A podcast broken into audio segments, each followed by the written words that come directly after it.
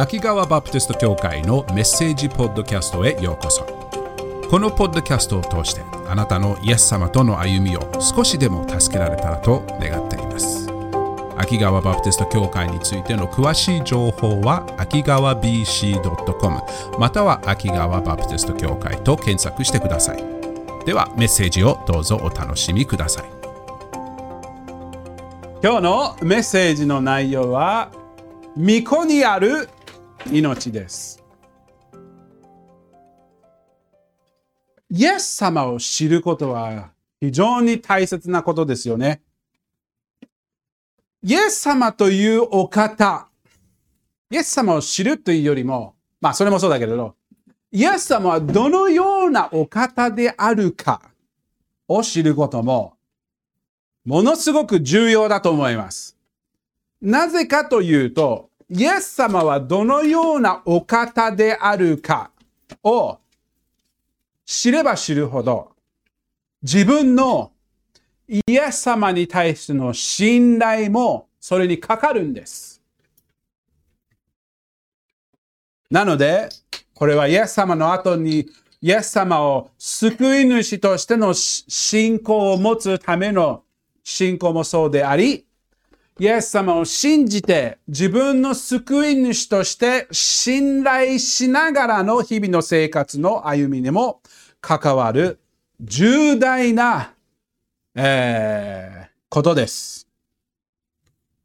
イエス様を知れば知るほど、それが私たちのイエス様に対しての信仰を直接影響するものであるのですね。だからヨハネは、そこのヨハネの福音書を書いたんですよね。ヨハネが書いた理由は、私たちはイエス様は本当に神の子であることを知って、そしてそれを信じて、そして信じることによって私たちは何を得るのですか？命。永遠の命を得るのです。なので私たちはこの見るイエス様の話の中で見ることはすごく貴重なものですね。特に今私たちはイエス様がちょうどご自分についてはっきりと話しているこのような箇所は特に大切です。ので今日の学び、今日一緒に御言葉を見る中で、イエス様のことを、イエス様が自分のことについて示すことを見るだけではなく、家でこの箇所をじっくり聖霊様に導かれながら、聖霊様に教えながら、この箇所に時間を止めて、イエス様のことを見ることはすごく大切だと思いますので、今日も一緒に見ていきたいと思います。ヨハネの5章で、私たちはユダヤの指導者たちに、イエス様はご自分の正体をよりはっきり彼らに示している真っ最中です。イエス様、彼らはイエス様に対して怒ってましたよね。このユダヤの指導者たち。なんで怒ってたのか覚えてますか？イエス様はあるひどいことをしてしまいました。何をしたか覚えてま、まあひどいって言ったらおかしいけれど。何をした？そう、癒して、癒しましたね。癒すことはひどいことで、安息日でイエス様は癒してしまいますね。なんてひどい人でしょうね。イエス様というユダヤの感覚でしたね。何をやってるんだ、この人は。というふうにユダヤ人たちは思っていて、イエス様は彼らに対して、その怒りの反応に対して答えているところです。あなたたちは私のことを知らないんですね。私は普通の人だと勘違いしていますね。違います。そしてご自分の正体を彼らに示し始めているのです。最初のところでは、イエス様はもうすでに私たちは見ましたけれど、最初のところでは、イエス様の御子、神の御子としての働きは、父なる神との働きと一致していることを見ましたね。父の、えー天の父の、父の神とこの神の働きが一致している。どのようにですか？御子である神が、父なる神に一致している方法は、御子は、父なる神の御心と働きには絶対に離れない。神様のなさりたいことと神様がなさることは、御子もなさりたい。御子もなさるということでしたね。完全に一致している。そして父側、父なる神側の方から御子に一致しているのが見えるのは、御子に全てを示しておられることを見えますね。御子に示すだけではなく、御子を通して全ての人に示すということでしたね。神様はご自分を人に示す最もはっきりな方法は、御子を通して。イエス様を通してです。私たちは神様のこと、天の神様のことをもっと知りたければ、知りたければ、イエス様を見ればいいんです。イエス様の人との関わり、イエス様のすべての上の計画を持っていること、イエス様の人に対しての愛を見ることによって、父なる神をはっきり見ることができるのですね。ヨハネの5章の20節と21節このように書いてあります。20節それは父が子を愛し、ご自分がすることをすべて子にお示しになるからです。また、これよりも大きな技を子にお示しになるので、あなた方は驚くことになります。21節父が死人を蘇らせ、命を与えられるように、子もまた与えたいと思うものに命を与えます。イエス様が私の行いは天のお父様の行いと一致していると言いましたよね。先ほどどのような行いを示してかというと、人を癒す行いでしたね。安息日で癒したことでユダヤ人は怒りましたけれど、その疑い、その行いが実際に起こった、癒しの奇跡が起こったことを疑うことはできませんでした。無視するしかできなかったです。この人は癒されていないとは言えないんですよね。実際に癒されたのです。イエス様はこの癒しはすごいと思えば、まだ何にも見てないよって言ってる言ってるところですね。天のお父様が、父なる神様が人に命を与えるぐらい、蘇らせるぐらいの技が起こるぐらいに、巫女もそのような偉大な働きをするんですね。人を生き返らせる。それができたらいいですね。最近この世の中でも私たちの人生の中とに死というものを人が亡くなるというのを経験してますね。どうしても生きらえ生き生き返らせたくても自分では何もできない。人間には亡くなった人を生き返らせることはできない。どんなに頑張っても。これは神様しかできないことです。よね？私たちはどんなに人を生き生き返らせたくてもできない。しかし、神様ができること、神様しかできないこと。イエス様はこのようなことを言っているのは、ご自分の正体を表す。私は神様しかできないこと。それは私にもできる。私は普通の人ではないです。ただの人間ではないです。ちょうど神様が人を生き返らせる力を持っている同じように、あなたたちは、このユダヤ人たちは神の子として、その同じ力があるのを見えるのです。なぜかというと、父と子は一致なのです。一つなのです。面白いのは、今、ヨハネ5章でしょ ?11 章に進むと、まさにイエス様はそのことをするのです。ラザロ、マリアとマルタの兄弟ラザロを死から生き返らせるのです。面白いのが、ユダヤ人たちはそれを自分の目で見たのです。もしかしたら、このイエス様が言われた言葉を聞いたユダヤ人がラザロが生き返らせられているのを見たかもしれません。何人かはその場でイエスを信じました。すごいです。イエス様は、父がこのような力を持っているように、子である私もその力を持っているのです。これは私の、私たちの行いによってもそうですし、命を与える力にも同じようなものなのです。命を与える。イエス様は命を与えることができるお方なのです。この地上の命を復活させることができた偉大なイエス様の力もそうですし、それにはるかに勝る永遠の命を与える力を持っているお方です。永遠の命。イエス様は働きと、そして力に一致しているだけではないです。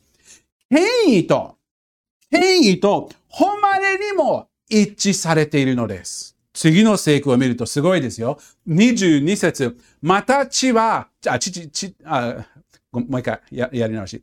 また父は誰をも裁かず、すべての裁きを子に委ねられました。23節それはすべての人が父を敬うのと同じように子を敬うようになるためです。子を敬わない者は子を使わされた父をも父も敬いません。すごいこと言ってます、ここで。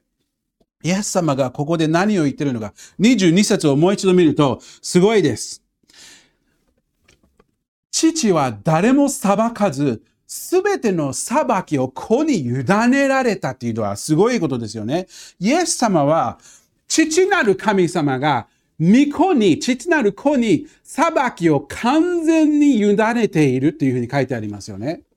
つまり、父なる神は、子が父なる神と全く同じように判断をすることが、判断をするということなんですね。父が裁くように子も全く同じように裁かれる。思いも一致している。裁きの判断力も一致している。知恵も一致しているということですね。受けるべき裁きは必ず与える。子が父が裁くように、子も全く同じように裁かれる。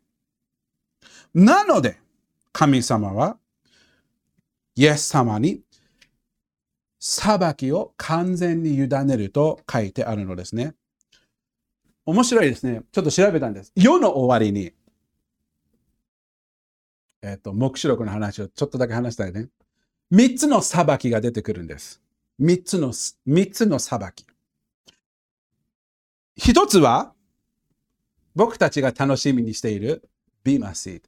あと、あの、冠を受けるところ。私たちの報いを受けるところに。聖書の中にいろんな方法で私たちは、イエス様は私たちの、あの、この地上での、あの、イエス様のためにすることを報いてくれる。いろんなところで書いてあるんです。イエス様が報いをしてくれる、あその報いを受ける。その報いの裁きの裁き主はイエス様です。ね。あの、今、あの、見ることができないですけれど、後でじっくり見てください。このクリス、イエス様の後についている人の報いの裁きのこと、イエス様が裁き主であることが伝えているのは、第二コリントの5章の10節です。後でじっくり見てください。書くものがなければ、後でもうもう一回知りたければ、後で聞いてください。第二コリント5章10節目視録の22章の12節も、私は報いを持ってやってきますので、目を開けて待っていなさいという言葉もありますね。目視録の22章の12節もう一つの裁きがあるんです。それは、ヤギと羊の裁きと言って、国々が神の民をどのように扱ったかという裁きなんですね。えっ、と、国々の裁き。この裁き主は誰だと思いますか？イエス様です。それを示しているのが、マタイの25章の31節から36節です。マタイの25章です。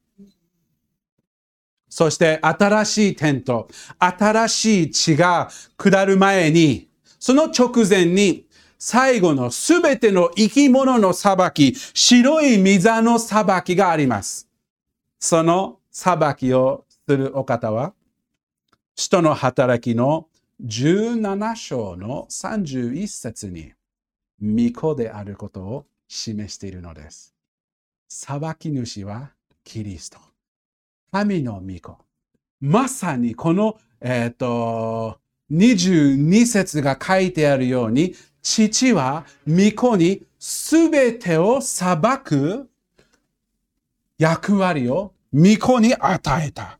これはすごいです。でもなぜ神様はこのような尊い働きを御子に委ねるのでしょうか ?23 節がその答えなんです。それは、その理由は、すべての人が父を敬うのと同じように、子を敬うようになるためです。そしてそれを否定的に言うと、子を敬わない者は、子を使わされた父をも敬いません。これはすごいことです。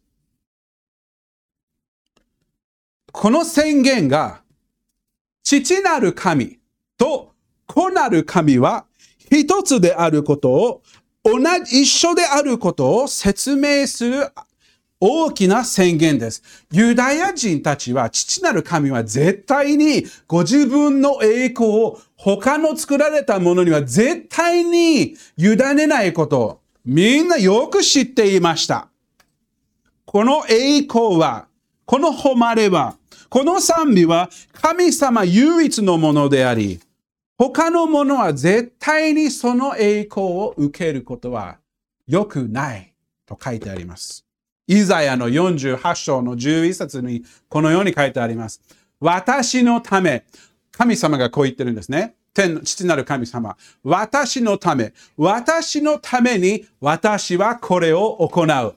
どうして私の名が汚されてよかろうか？私の栄光を他の者に与えはしない。神様以外のものを拝む、崇める、褒めたたえることは神様はえっと憤りますね。憤る。神様の民ご自身、イスラエルの民も、そのことをよく、よくわかりましたよね。よく神様の怒りを、裁きを経験しましたよね。神様がご自分のために選ばれた民が、こんな特別な特権をいただいた人たちが、神様にそこまで愛されている民が、他のものを拝んでしまったら、神様の裁き、怒りを逃れることはできませんでした。ね、周りの偶像を拝み始めると、神様は、あの、怖い人でしたね。怖いお方でした。なぜですか？神様は絶対にご自分の栄光を他のものと分かち合わない。創造されたもの、創造した方が、創造されたものに栄光を奪われたくないからです。創造主が創造されたものに、創造主に行くべき栄光が創造されたものに奪われたくない。ですよね。創造されたものの目的は栄光を上げる、捧げるものなんです。栄光を受ける役ではないんです。よね。だから神様は、あなたは私が受けるべき栄光を無理やり取ってはいけないというふうにはっきりこの箇所が書いてあるのですね。その栄光を絶対に分かち合わない。すべての栄光は創造主に与えるべき。創造されたものではない。偶像もそうですし、他の人も先祖も含めてその人もそうですし、自然自体にも関わるものです。創造されたものは想像され、想像されたものは想像するものには、の栄光を奪ってはいけない。でも面白いんです。神の子に来ると、神の子の場合は、父なる神は完全にそれを OK としてくれるのです。賛成するのです。私の御子を崇めなさい。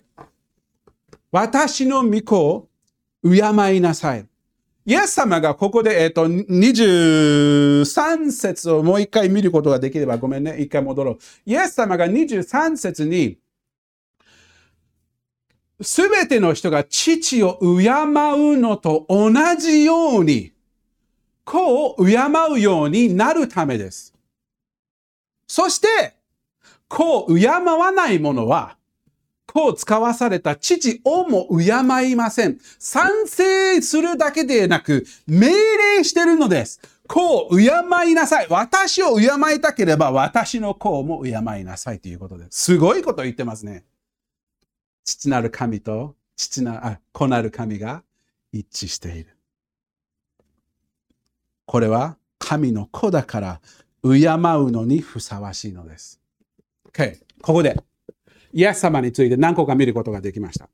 一つは命を与える方。命を与える偉大な力を持っている偉大な神の子であること。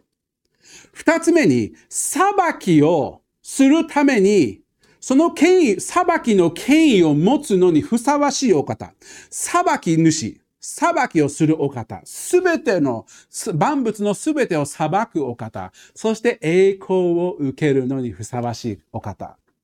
見ましたね。では、最初に言った時に私たちは神様に、イエス様について知れば知るほど、イエス様についての信仰を強める、影響すると言いましたよね。じゃあ実際にこのことを知った私たちはどのように信仰が強まるのでしょうか？どのような信仰の影響があるのでしょうか？つまりイエス様がこのようなお方であることは私たち個人的にどのような影響があるのでしょうか？24節がその答えです。すごいです。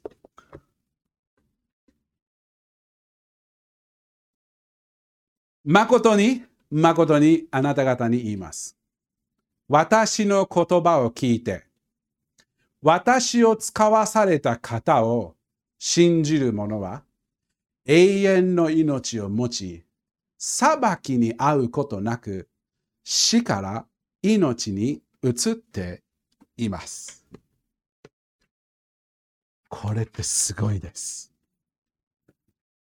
まず最初にこの聖句はちょっとじっくり見たいと思います。最初に言ってることは誠に誠に。どのように私たちにつながっているのか、イエス様は誠に誠にという時、時々出てくるんです。メインはヨハネの書物です。ヨハネがイエス様が誠に誠にっていう時って時々書いてあるんですけれど、それってどういう意味だか知っていますか？事実に、これから言うことは事実で信頼できることです。事実に事実に、元の言葉は、アーメン、アーメン。面白いですよね。私たちはアーメンと祈りの後に誰かが祈って私たちはみんなアーメンと言いますよね。たまにスティーブがなんかあのメッセージの中で言うとこの真実がすごいな、正しいなという時にたまにアーメンって声が出ますよね。その時嬉しいです。たまに出てもう一回出てもいいかもしれない。アーメンっていう時は、アーメンって意味はどういう意味ですか？それが事実です。信頼できる言葉です。私もそれに同意します。賛成しますということです。誰かが祈るとき、私たちはその祈りにアーメンというのを、はい、私たちもそう思います。その祈った人が言ったことは事実で信頼できる言葉です。私たちはそれに賛成します。同意します。アーメンその通り。という意味ですね。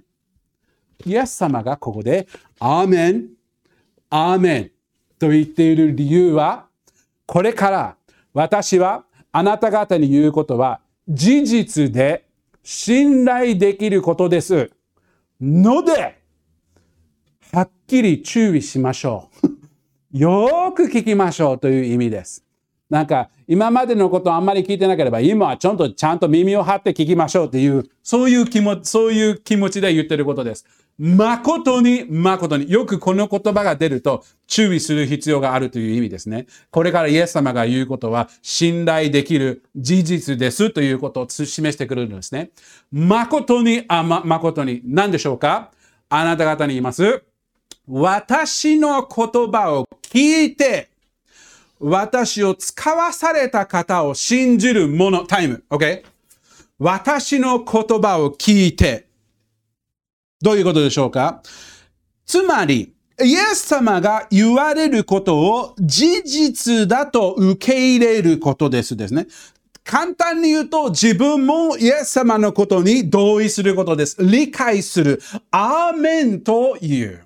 ただ素直にそれが事実だと受け入れるだけではなく、それを完全に、あの、あの、あの受け入れる、身につつけるという意味もあるんですね。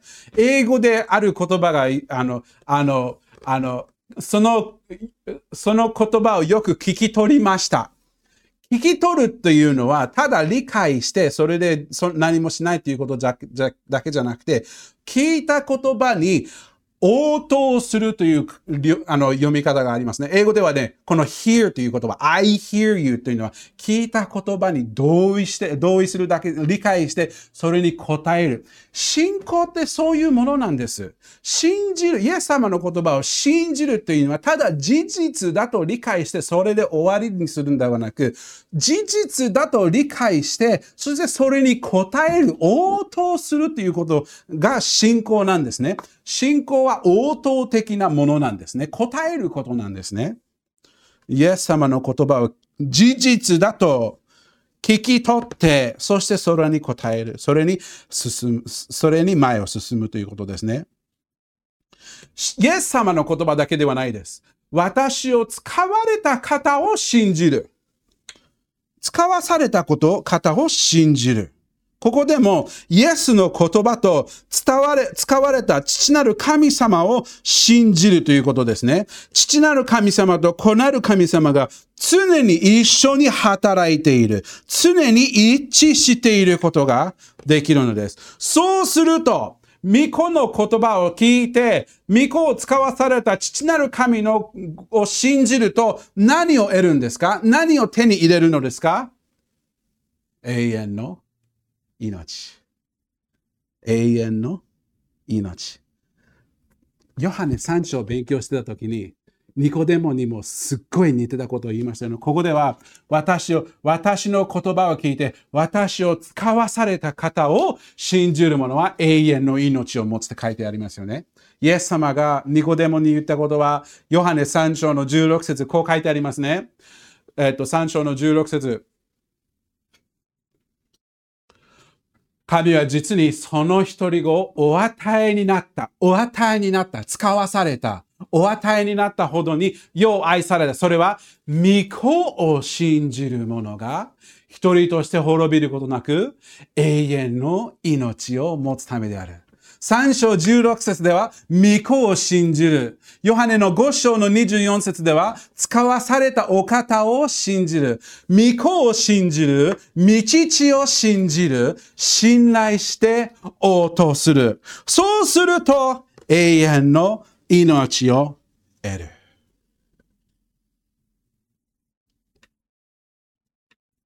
この命は一時的な命ではないです。私たちは今生きているこの人生、この世を歩むための命は一時的であることはわかりますよね。いつか最後の息を引き止める日が来る。みんなそうです。イエス様が来るまでには。でしょ？その後にどうなるのか。命を、最後の命を引いた後の後にどうなるのか。すべてを作られたお方は、この命を生きた後には、もう一つの命があると言っています。この後には何かがある。そして、そのお方が、この後に来る存在と言ってもいいかもしれません。この後に来る存在の一番大きく影響する一つのことは、自分が父なる神が使わされた子なる神の言葉をどのように応答したのか、どのように反応したのかが一番この次の世の存在、この次の存在、この地上の後の存在を一番影響することであると言ってるのですね。イエス様の言葉に対してどのように答えるのか。すごいことですよね。イエス様の言葉の聞く大切さ。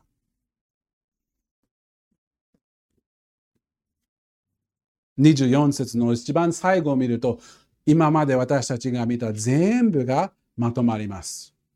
全部どのようにつながっているのかがわかるのです。誠に誠にあなた方に言います。よく見ましょう。pay attention, focus. 私たちの言葉を聞いて、私の言葉を聞いて、私を使わされた方を信じる者は永遠の命を持ち、裁きに遭うことがなく、死から命に移っています。自分の罪の裁きを受けなくていい。イエス様がなぜ私の言葉を聞くと裁かれないよで、なぜそんなに確信を持って言えるのでしょうか？それは、彼ご自身は、が、裁き主だからです。裁くお方がイエス様です。だから裁くするときにイエス様ご自身がその裁きをするかしないか一番よくわかっている人なんです。裁かれない。イエス、神の子であるキリストが命を与え、そして全てを裁かれるお方が、あの、えっ、と、guilty、えっ、と、有罪、えっ、と、有罪、この人は罪を犯した。有罪？で、無罪だね。有罪と無罪だね。OK、確認。有罪であるべき私たちの裁きを無罪にしてくれるお方なのです。これってすごいです。Y1 の兄弟、ちょっと、あの、あの例として使わって使っていい？ちょっとこっちに来てくれますか？世の終わりの時に、ワイチロ兄弟はここら辺、もうもうちょっとこっち立って。ここら辺。Okay? これは罪人の場所です。ちょっと一時的、ごめんね。僕も一緒に立とう。あ、じゃあ僕が立ったらイエス様にならない。OK？こういうことなの。この箇所をよく見ると、裁きの合うことなく、死から命に移っています。つまり、イエス様が、あなた、あなたがイエス様の言葉を聞いて、聞き取る、理解する、信じる、そしてイエス様を使わされたことを信じる。ことによって、いつかあなたはイエス様の前に立つときに、イエス様はあなたが有罪の場所に立っているのには、これが本当は正しいことなんです。ワイチローさんはすごくいい人ですけれど、時々悪いことするんです。罪人なんです。イエス様が、ワイチロー、ワイチロー兄弟に、あ、いろんな人の周りに、この人は罪人。君は裁きに受けるべきです。死を受けるべきです。君もそうです。君もそうです。あれ、ワイチロ君はこっちに移そう。ごめん。こっちに移そう。無罪の義義のセクションに移った方がいいかな。というふうになぜそんなことができるのかというと、裁き主が、その、この罪、ごめんね、罪人が受けるべき、その罪の裁き、死を自分が代わりに払ってくれたから。君は私の言葉を聞いて、私を信頼したから、その罪の罰を完全に払って、死から命に移り、移させたいと思いますと、裁き主自身が言ってくれるんです。死から命へ移っているのです。私をし、私だ、イエス様ね。イエス様を信じることによって、裁き主であるイエス様があなたに裁きから命へ移る権威、権利を持っているのです。命を、ありがとう。そういうことなんです。あなたもここからここに移っているのです。イエス様を信じることによって、イエス様の言葉を信頼することによって、そしてそれを信仰で応答することによって。すごくない？ハレルヤ。アメン。死の裁きから、死の、死の正しい裁きから、命への正しい裁きへ移る方法は一つだけです。イエス様の言葉を信じることです。イエス様の言葉を信じるのには、イエス様の存在を知ることです。イエス様はどのようなお方であるか。イエス様は普通な人でこういうことは言っても意味のない言葉です。本当に、本当に万物の創造主、世界の支配者、万物の作り主としての正しい裁き主であり、命を与えるお方であることを理解しないと、それを受け入れないと、イエス様の言葉を信頼することも難しいです。正直。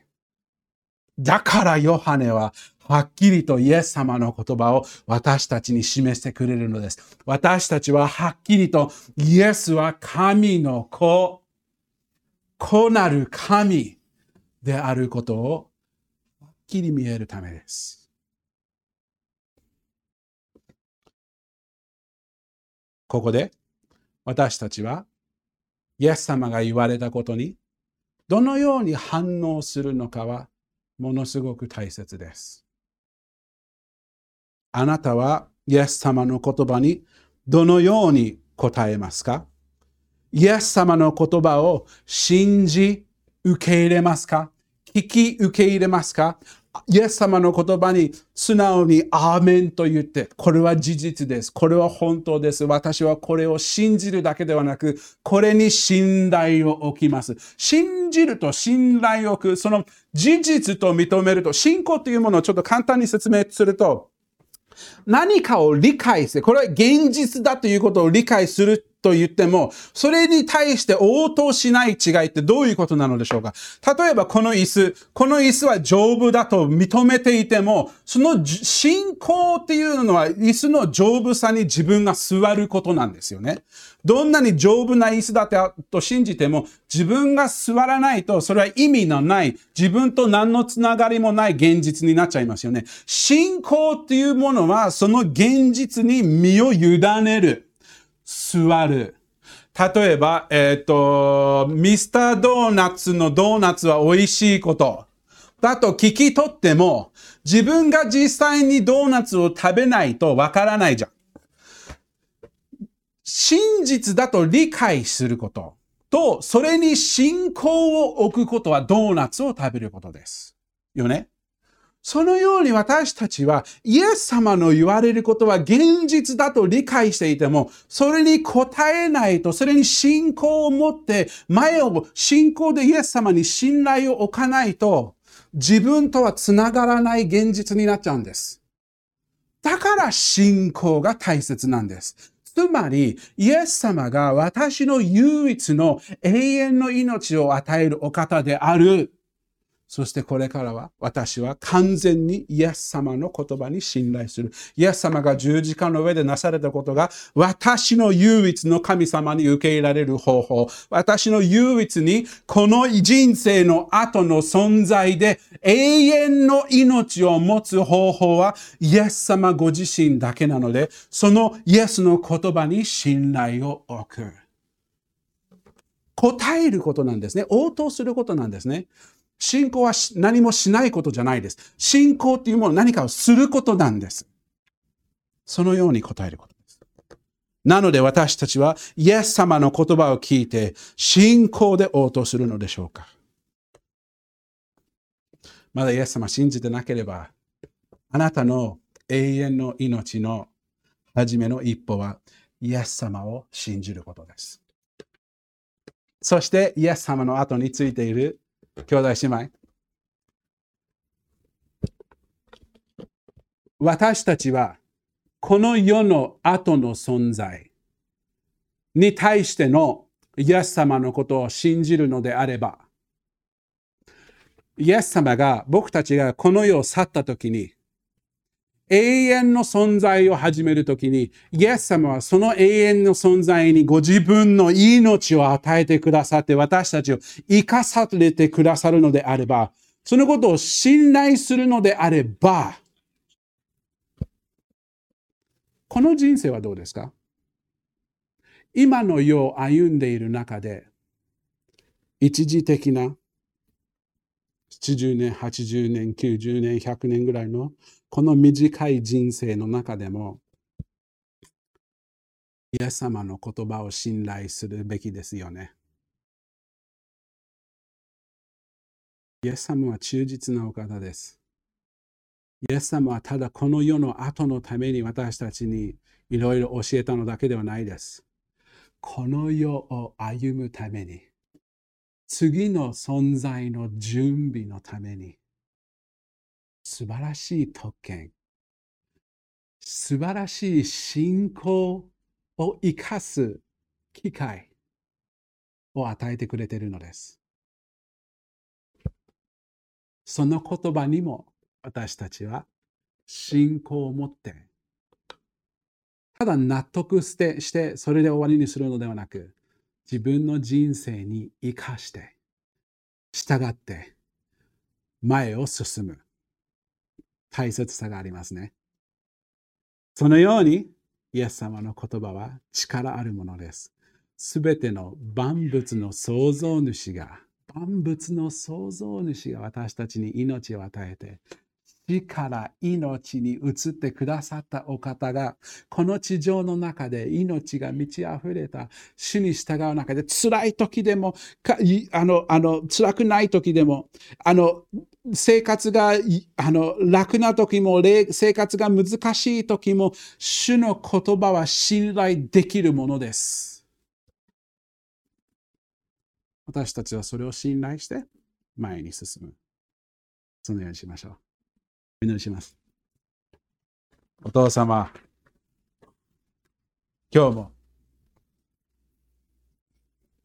この後も続け続きますけれど、今日も、イエス様の偉大さを見ることができました。すごいです。イエス様は本当に御子である神。そして御子として私たちに命を与えてくださいました。感謝します。イエス様、本当にありがとうございます。その命を与えるためにあなた様は十字架に、十字架までにいてくださいました。そして十字架の3日後にあなた様ご自身が生き返りました。死に対しての勝利をはっきりと私たちに示してくださいました。ありがとうございます。だからこそ、その復活によって私たちも確信を持って、この地上の日々を歩むだけではなく、自分の死に直面するときに、復活したキリストが私をも復活させてください。感謝します。どうか、この日々の生活を歩んでいる中で、イエス様の言葉をよく調べて、よく読んで、よく聞いて、そして納得するだけではなく、それに信仰を持って答えるように、私たちの信仰を強めて、従順を強めてください。感謝して、イエス様、あなた様の偉大な褒めるべき皆によって祈ります。アーメン